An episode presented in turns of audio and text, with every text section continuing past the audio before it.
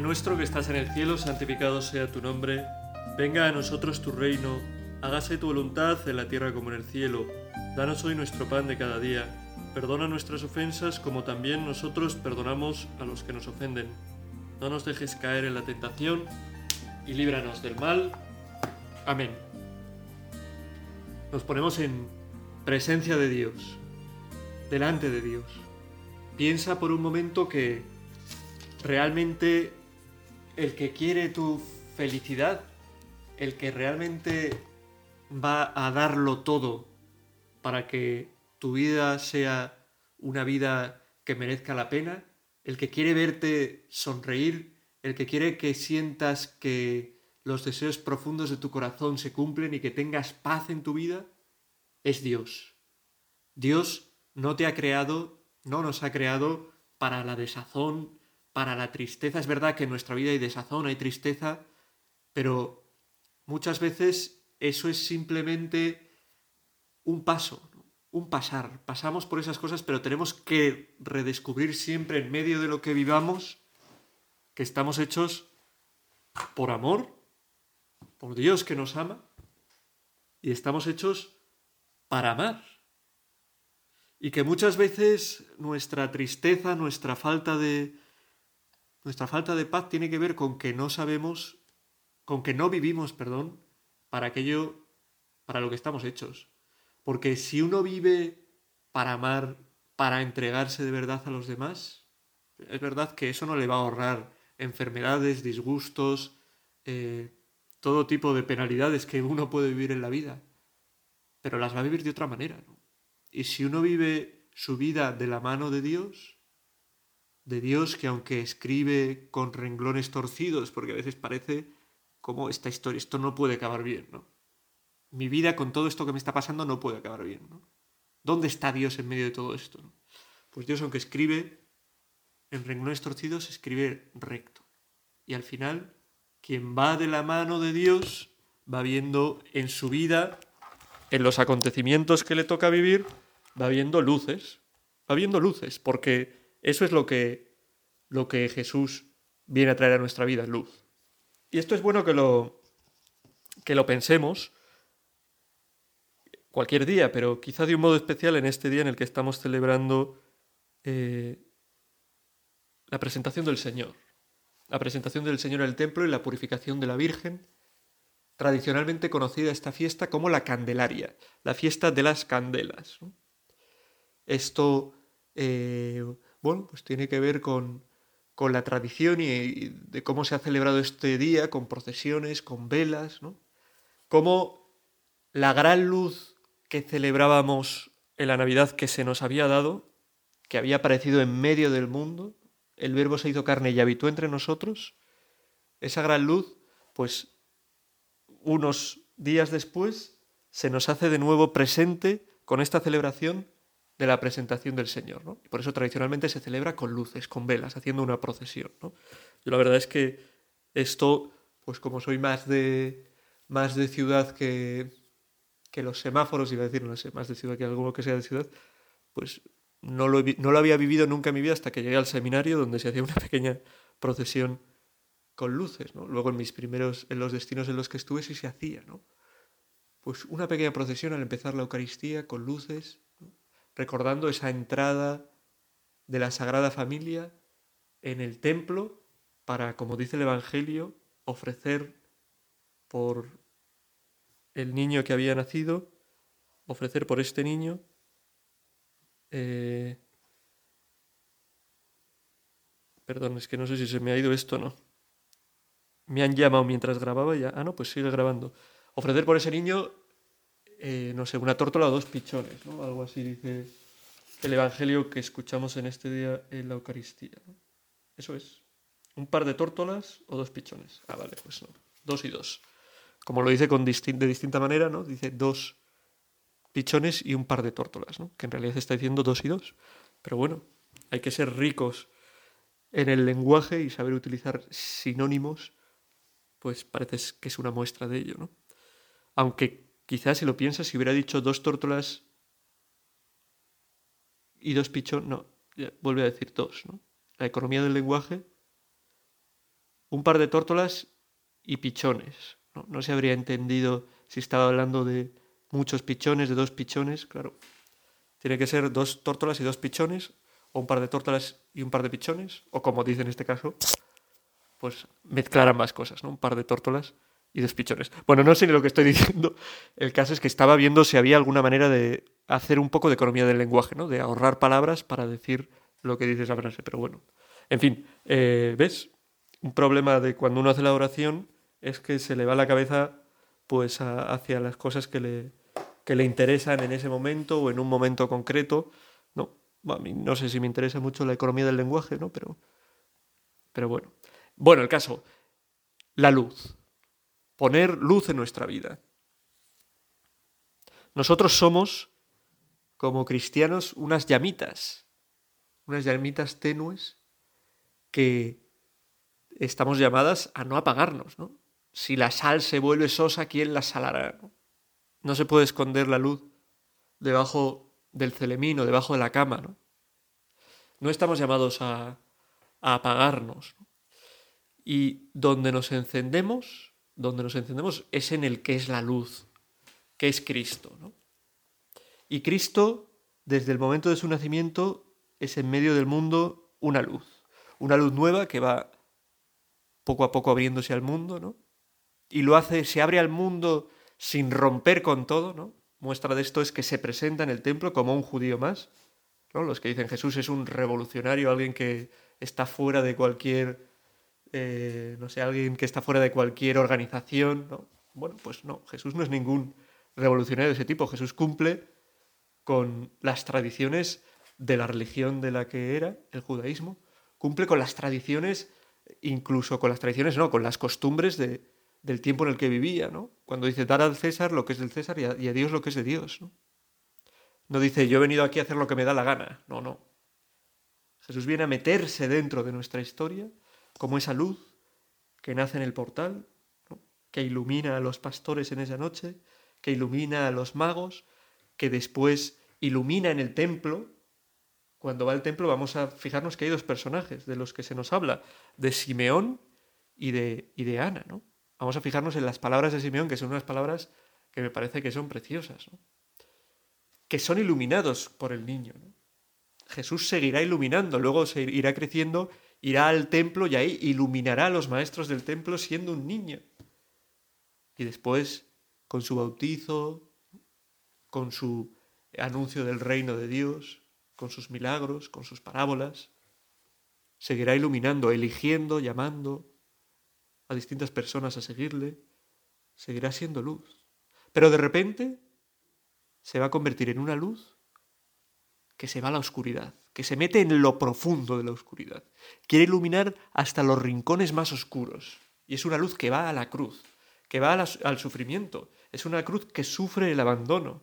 El abandono de los que le querían, el abandono de los que le habían dicho, a ti no te dejaré jamás. Igual tienes en tu vida gente que te ha dicho, no te voy a dejar jamás, y luego te ha dejado. Cada uno sufre pues distintas cosas, distintas situaciones en su vida. Es así, ¿no? Uno pensaba que tenía un amigo fantástico, un amigo buenísimo y ¡puf! Se ha esfumado, ¿no? O, cosas más dramáticas, ¿no? Uno puede tener, yo qué sé, pensaba que tenía un marido, una esposa fantástica y pensaba que tenía un novio, una novia fantástica y a Jesús le pasa lo mismo. Jesús hacía milagros, Jesús hacía, hablaba de amor, de vida eterna, de lo más grande, de lo más profundo que puede hablar alguien. Jesús saciaba los corazones. Los que estaban ahí al lado compartiendo su misión con Él, en el momento de la prueba, en el momento de la oscuridad, en el momento le abandonan. Por eso cuando tú te sientes, te sientas abandonado, piensa, yo estoy abandonado, Jesús es abandonado también, muchas veces abandonado también por nosotros mismos, en el abandono no estoy solo, estoy con Jesús. Jesús no es de multitudes, también es de multitudes, no digo que no, pero la soledad, ¿no? y aquí en la tierra nuestro encuentro con Jesús muchas veces es en el silencio, es en la soledad, en la calma, en un corazón que sabe meterse dentro de sí mismo y encontrar ahí al que es la luz, al que da sentido, que es Cristo. ¿Qué es Cristo? Pues esa luz que es Cristo, como íbamos diciendo, se mete en lo profundo de la tiniebla, va a la cruz, va a la muerte.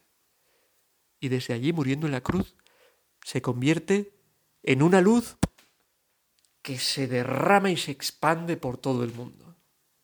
Una luz que ilumina, una luz que purifica, una luz que renueva. Un fuego. Fuego de fundidor.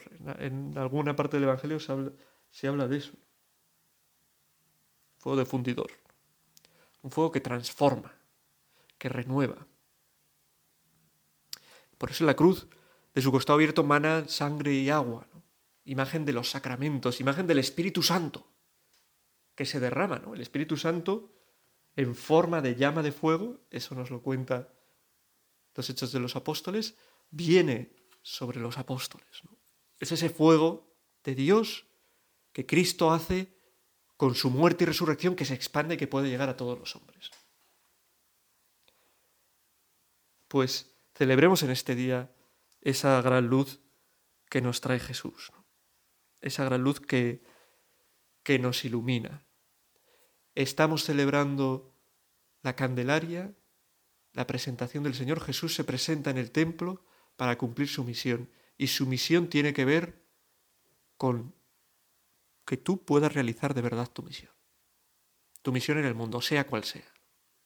Una misión que tendrá que ver siempre con amar, una misión que tendrá que ver siempre con el bien, o cada uno siguiendo un camino distinto, pero que podemos realizarla recibiendo luz del que es la fuente de la luz, que es Cristo, recibiendo de Cristo el Espíritu Santo en nuestra vida, llenándonos de Él y pudiendo así a, nuestra vez, a la vez, ser nosotros luz para otros. Luz para otros. Qué importante, ¿no? Que seamos como esas velitas que en medio del camino hacen que los peregrinos, que los que van por el camino no tropiecen. Si tú vas en coche por la noche y vas por una carretera, pues, eh, como diría yo, una carretera autonómica, una carretera secundaria, una... Bueno, por una, una autopista también, ¿no? Hay muchos tramos que no hay luces, que no hay farolas, que no hay si apagas no, no lo hagas, ¿no? pero si apagas esa, no lo hagas porque puedes tener un accidente. Si apagas esas luces o si te retiras a algún sitio fuera de la carretera y apagas la luz, pues ves oscuridad total. Y para poder avanzar, gracias a Dios los coches tienen luz. Si no tuviera luz sería aquello un caos, ¿no? un caos. Y supongo que cuando no había coches, iban en carros o lo que fuera, si viajaban por la noche, pues iban con, con fuego, con velas, con antorchas. Tú no dejes que se apague tu llamita. La luz que eres. Que no eres solo una luz para iluminarte a ti además, sino que también iluminas, aunque no te das cuenta, a esas personas que tienes cerca. Cuando eres luz, cuando te acercas a la fuente de la luz.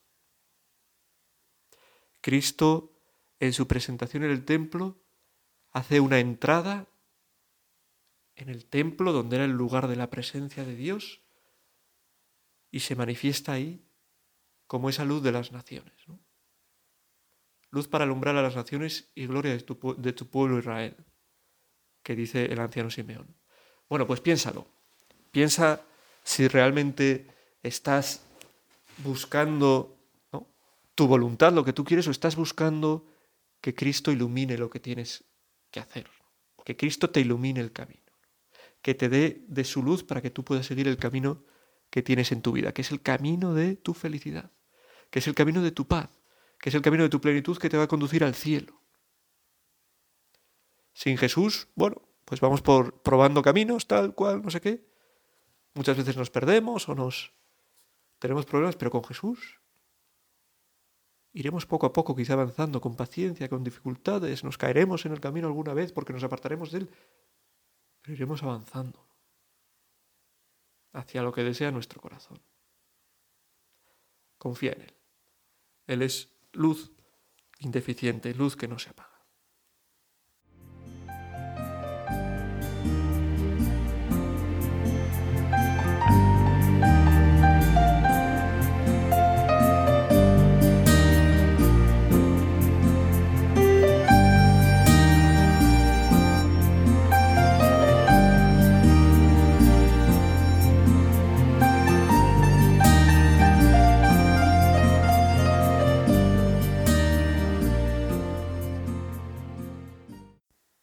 Acontecimiento importante que celebramos en este día de la Candelaria es el deseo profundo que tiene Jesús, como nos recuerda San Pablo en la segunda lectura de hoy, de San Pablo, no, bueno, es de la carta a los hebreos, ser semejantes a nosotros.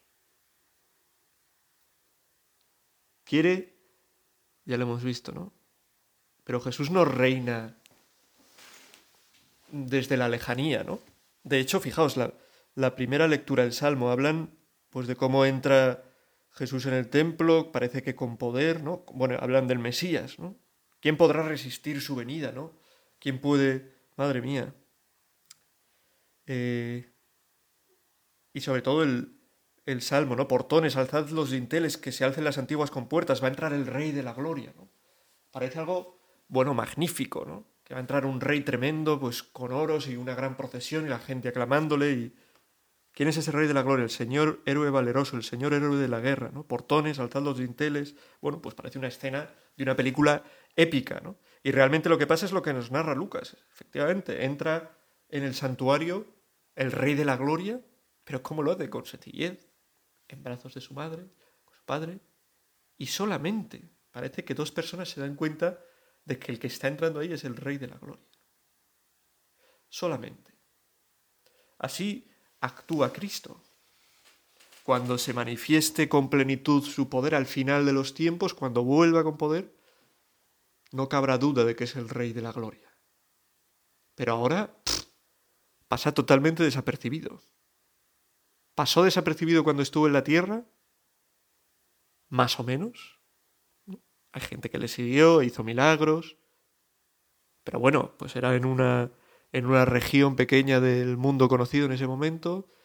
Es verdad que la noticia de Jesús luego, pues parece que se tuvieron noticias en, pues sobre todo los seguidores de Jesús, ¿no? En, todo el imperio romano, que es, que es el, bueno, pues el marco geopolítico de la época pero pasó con sencillez haciendo el bien, ¿no? Y fíjate qué desapercibido pasa hoy. Que igual tú tienes, vives en una ciudad eh, con muchas iglesias o en un pueblo que tiene su iglesia y, y en ella está Él. ¿Y quién se ha acordado de Él en el día de hoy? Pues igual nadie. Yo cuando estaba en, en un montón de pueblos, de pueblos pequeñitos que a veces sin gente ni nada pensaba, joder. Iba un fin de semana a celebrar a un sitio donde llevaba toda la semana ahí el Señor en el sagrario y pensaba, alguien se habrá acordado del Señor en toda esta semana. Aquí está lo más grande, aquí está la luz, aquí está la plenitud, aquí está quien puede dar sentido a tu vida, aquí está lo que necesitas en medio de tus agobios, de tus penas, de tus penalidades, de tus pero pasa tan desapercibido que no nos damos ni cuenta. Muchas veces. Gente que entra en una iglesia, pues por turismo, por lo que sea, y nada, o sea, no, no, se dan cuenta absolutamente nada, aunque pasen por delante del sagrario.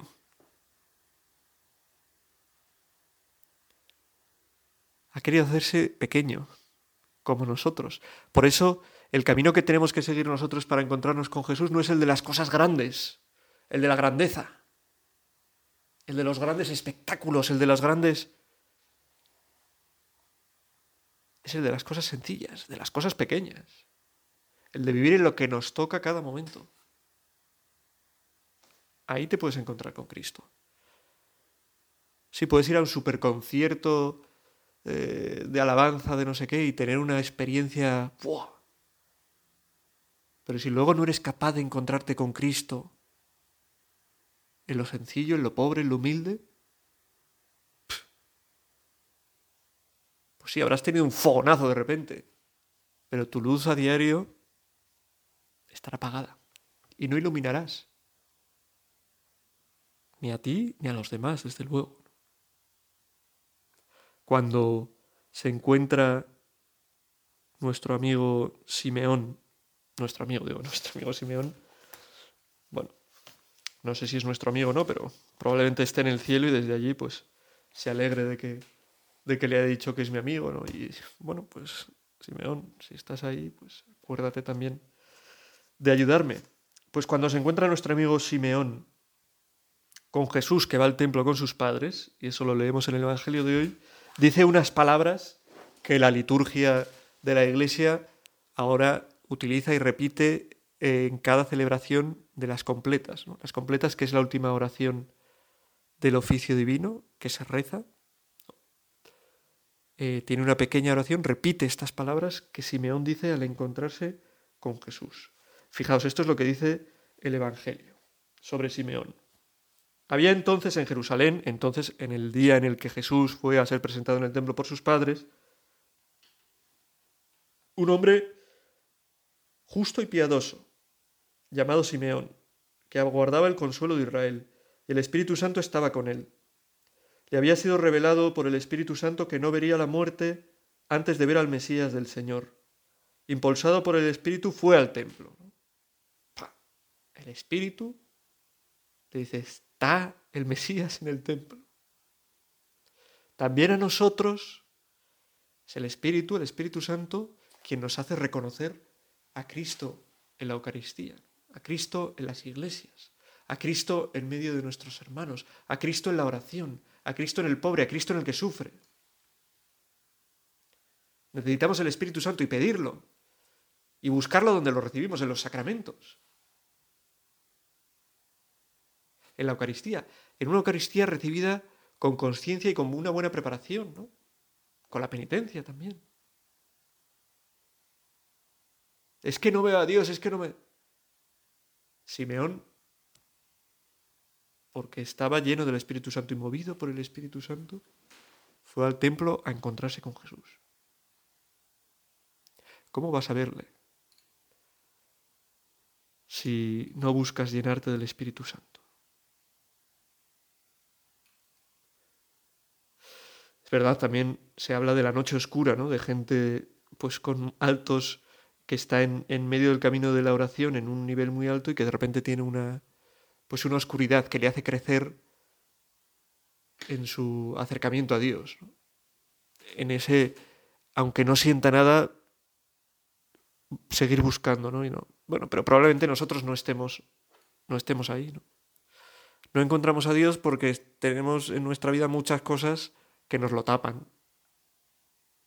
Y porque no acudimos bien preparados a recibir el Espíritu Santo porque no, lo pedimos, porque no lo invocamos. Y no podemos encontrarnos así con Jesús. Bueno, sigue diciendo. Le había sido revelado por el Espíritu Santo a Simeón que no vería la muerte antes de ver al Mesías del Señor. Impulsado por el Espíritu fue al templo, y cuando entraban, cuando entraban con el niño Jesús, sus padres, para cumplir con él lo acostumbrado según la ley, Simeón lo tomó en brazos y bendijo a Dios diciendo.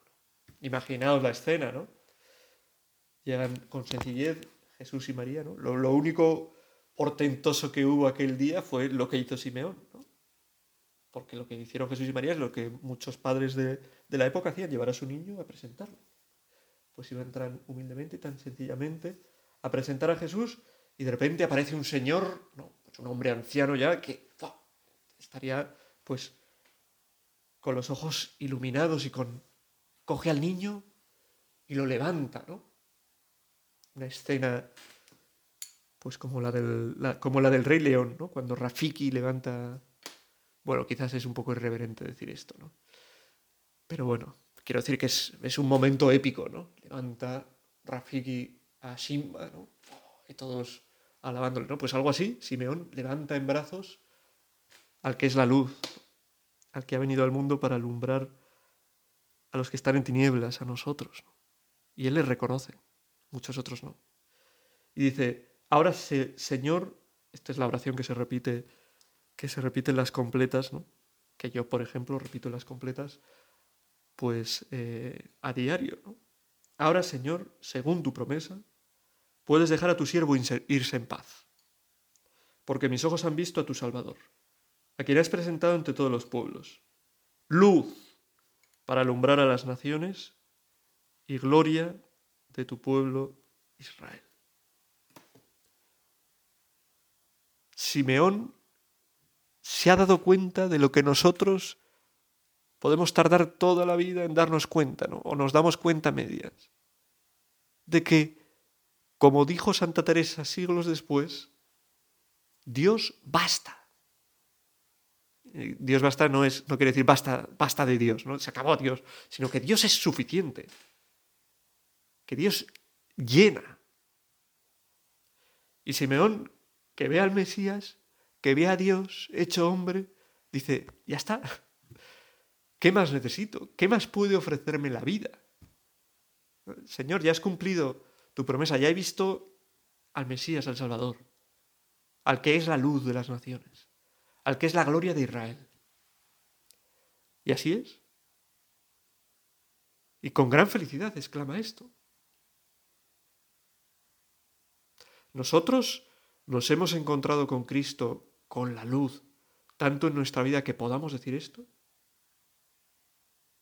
Luz para alumbrar las naciones de tu pueblo Israel, ya puedo irme en paz. Ya está, ¿qué más quiero?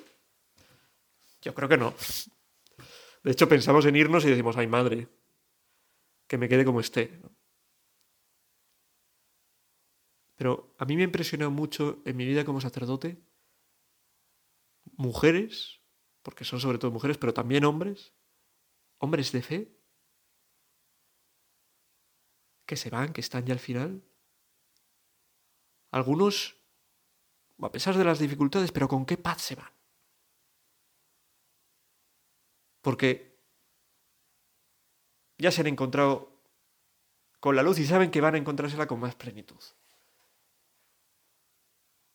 Y en cambio el que no tiene esperanza, el que no cree en nada, el que no tiene luz, el que parece que no, no, no quiero irme del mundo, no, me falta, me falta plenitud. Porque es que sin Dios no hay plenitud, ¿no? Quiero disfrutar más, ¿no? Quiero bueno, el mundo se disfruta el tiempo que se nos da para disfrutarlo.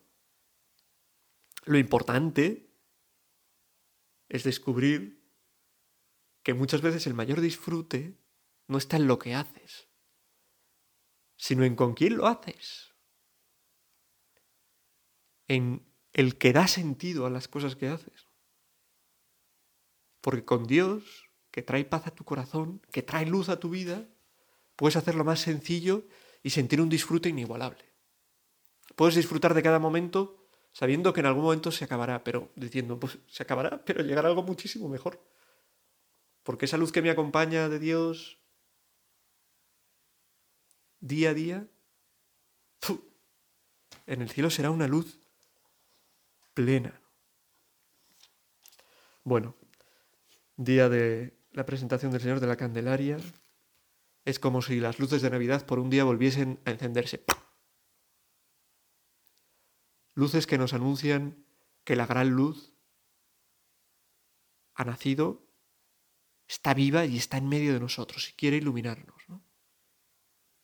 Luces que nos recuerdan que tenemos nosotros que conectarnos a esa gran luz, a ese que viene a iluminarnos, a purificarnos, que es Jesús que tenemos que hacerlo a través de la iglesia, de los sacramentos, de la oración, de la caridad. Pues que no lo olvidemos, que no olvidemos a la luz, al que es la luz, que no olvidemos que aunque tengamos oscuridades, hay alguien, alguien con mayúscula, Dios, que quiere iluminarlas, que quiere acompañarnos, que quiere dar sentido a nuestra vida, que quiere que descubramos iluminados por su luz, el camino que tenemos que seguir.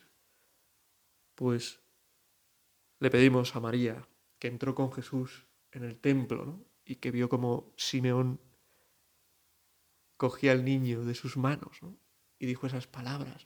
Y le dijo luego Simeón, y a ti una espada te va a traspasar el corazón. ¿eh?